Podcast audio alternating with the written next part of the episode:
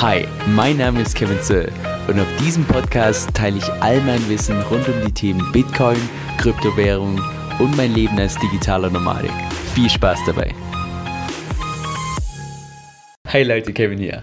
Wenn du dich schon ein bisschen länger im Kryptomarkt befindest, dann hast du garantiert schon mal von Möglichkeiten gehört, wie man irgendwie passiv mit seinen Kryptowährungen Geld verdienen kann. Und Staking ist da eine von vielen verschiedenen Möglichkeiten. Die Frage ist nur da, was genau ist denn eigentlich Staking? Woher kommt da die Rendite? Wie hoch ist die Rendite? Und ist das irgendwie ein Scam? Und lass uns genau all diese Fragen in diesem Video beantworten. Also erstmal die Kurzfassung vorweg. Staking ist im Prinzip nichts anderes, als dass du einem Netzwerk hilfst, das auf Proof of Stake beruht und dafür belohnt wirst. Wenn du jetzt allerdings immer noch nur Bahnhof verstehst, dann lass uns mal ganz vorne anfangen, dass wir das ganze Thema durchgehen. Also, bei Bitcoin ist es ja grundsätzlich so, dass es auf einer Blockchain beruht. Und das bedeutet wiederum, dass die Daten nicht zentral gespeichert sind, sondern dezentral und dann nur miteinander in Zeitblöcken synchronisiert werden. So, und die Miner sorgen im Prinzip nur dafür, dass bei diesem Synchronisieren niemand beschummeln kann, indem sie für Konsensus sorgen. So, wie machen sie das? Naja, indem sie spezielle Computer haben, also Strom verbrauchen und dadurch irgendwelche schwierigen mathematischen Rätsel lösen. Und weil sie eben diese Leistung verrichten, werden sie auch entsprechend durch einen Mining Reward belohnt. Und bei Bitcoin ist es beispielsweise so, dass alle 10 Minuten 6,25 Bitcoins an die Miner ausgeschüttet werden.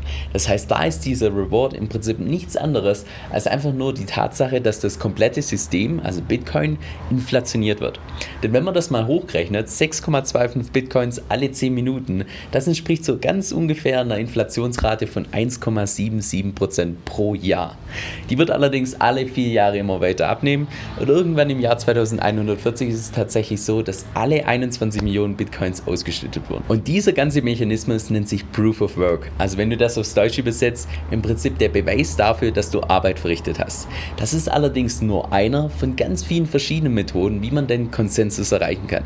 Denn der zweitgrößte und zweitwichtigste Konsensusalgorithmus ist momentan Proof of Stake. Also wenn du das aufs Deutsch übersetzt, im Prinzip nur der Nachweis dafür, dass du Anteile hältst, also irgendwelche Coins hältst. Und bei Proof of Stake ist es so, dass du da nicht Strom verbrauchen musst, um diesen Konsensus zu erzeugen, sondern im Prinzip nur, dass du die Mehrheit der Beteiligten, die sogenannten Stakeholder, bestimmen lässt. Das heißt, anstatt jetzt irgendwie Energie bereitzustellen, wie beim Bitcoin Mining, tust du tatsächlich nur deine eigenen Coins bereitstellen. Und dafür bekommst du eine Belohnung, den sogenannten Staking Reward. Reward. Und das verbirgt sich im Wesentlichen hinter Staking.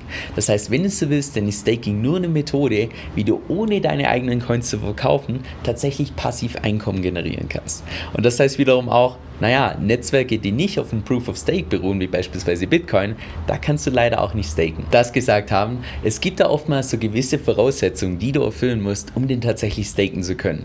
In aller Regel sind die Voraussetzungen tatsächlich, dass du eine gewisse Anzahl an Coins hältst, also wie beispielsweise 1000, 2000 oder 5000. Und erst dann bist du berechtigt, tatsächlich zu einem Knoten im Netzwerk, zu einer sogenannten Node zu werden. Es gibt jetzt allerdings die Möglichkeit, dass man sich einfach mit anderen zusammenschließt. Denn beispielsweise, wenn die Voraussetzungen Voraussetzungen lauten, dass man 5000 Coins nachweisen muss, naja, dann könnten diese 5000 Coins von 10 verschiedenen Personen haben, die jeweils 500 Coins halten.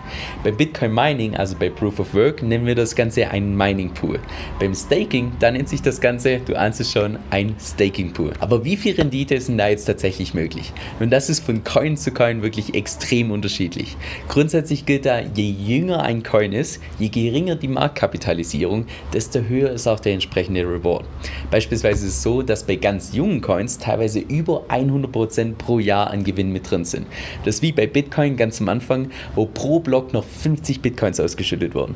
Aber je älter es wurde, je geringer der Reward. Und bei irgendwelchen älteren Coins, wie jetzt beispielsweise Cardano, wo die Marktkapitalisierung schon höher ist, also wo schon mehr Geld in Summe investiert wurde, da kannst du mit so um die 5% pro Jahr rechnen. Also die Spanne ist wirklich riesig. Die Frage lautet hier noch, ist das Ganze ein Scam?